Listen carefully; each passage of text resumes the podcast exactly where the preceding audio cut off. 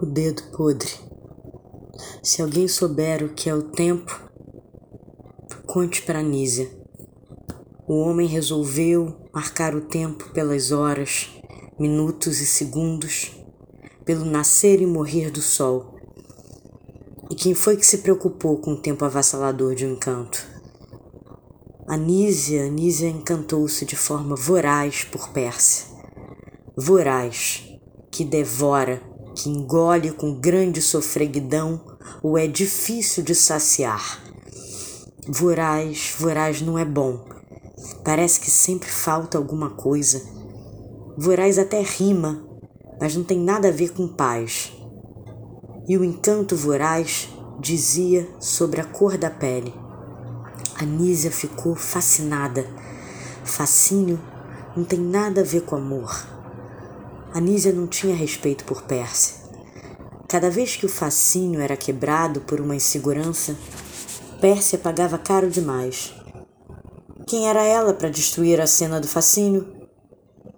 Que Pérsia nunca pegasse sol para não destruir a cena da pele alva do leste europeu que tanto fascinava Anísia. Pérsia era apenas um personagem da cena. Uma cena que não poderia ser estragada por nada nesse mundo. Ela tinha apenas que não estragar. Então, que não abrisse a boca e seguisse o texto. O texto que caía bem. Pérsia ser Pérsia atrapalhou demais a cena fascinante de Anísia. Porque Pérsia é humana e tudo que saía da boca dela incomodava por demais Anísia. Estragava o texto da cena, da cena fascinante. Se o dia dura 24 horas, segundo o homem que calculava, qual o tempo de um fascínio? Qual o tempo das juras para sempre?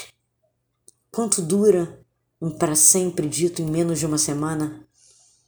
Qual o tempo de Pérsia ser Pérsia do lado de Anísia? Pérsia nunca quis o mal de Anísia, só queria sentir o amor além da cena, da cena do fascínio. E não existe amor quando tudo que sai da boca de Pérsia altera Anísia. Altera ao ponto da cena de fascínio ruir e se transformar em ópera. Ópera é pura tragédia. Você pode rir da entonação do Fígaro, mas a história não tem graça nenhuma. E qual o tempo da tragédia? Pérsia não queria o mal de Anísia. Mas a partir da destruição da cena fascinante, Anísia começou a culpar Pérsia pela cena trágica. Pérsia, sendo Pérsia, lhe causava tamanho desequilíbrio e a cena trágica vinha como uma forma de calar novamente Pérsia e ela dizer o texto certo, o texto do fascínio, Pérsia, então, tinha que não ser Pérsia para causar fascínio. Bastava ser um ventríloco, uma boneca de cera que se calasse e ficasse sendo admirada pela pele, a tal pele alva. Quanto tempo alguém suporta não ser si mesmo? Talvez seja uma forma esquisita de acabar um texto.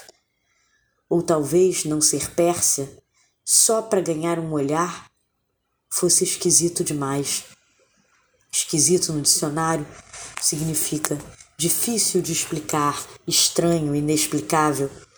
Talvez Pérsia com Anísia fosse inexplicável. Talvez Pérsia, não sendo Pérsia, já fosse estranho demais.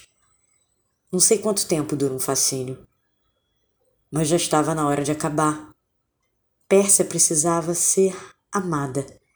Esse era o tempo agora. O tempo do dedo machucado, sangrando, apodrecido de Anísia, fechar. O tempo do coração de Pérsia, que pensou poder tirar Anísia do vício do fascínio e convidar para a cena de amor. Não há cenas de amor. O fascínio não tem nada a ver com amor. O fascínio não vê nada além. O amor, o amor vai além, além do tempo.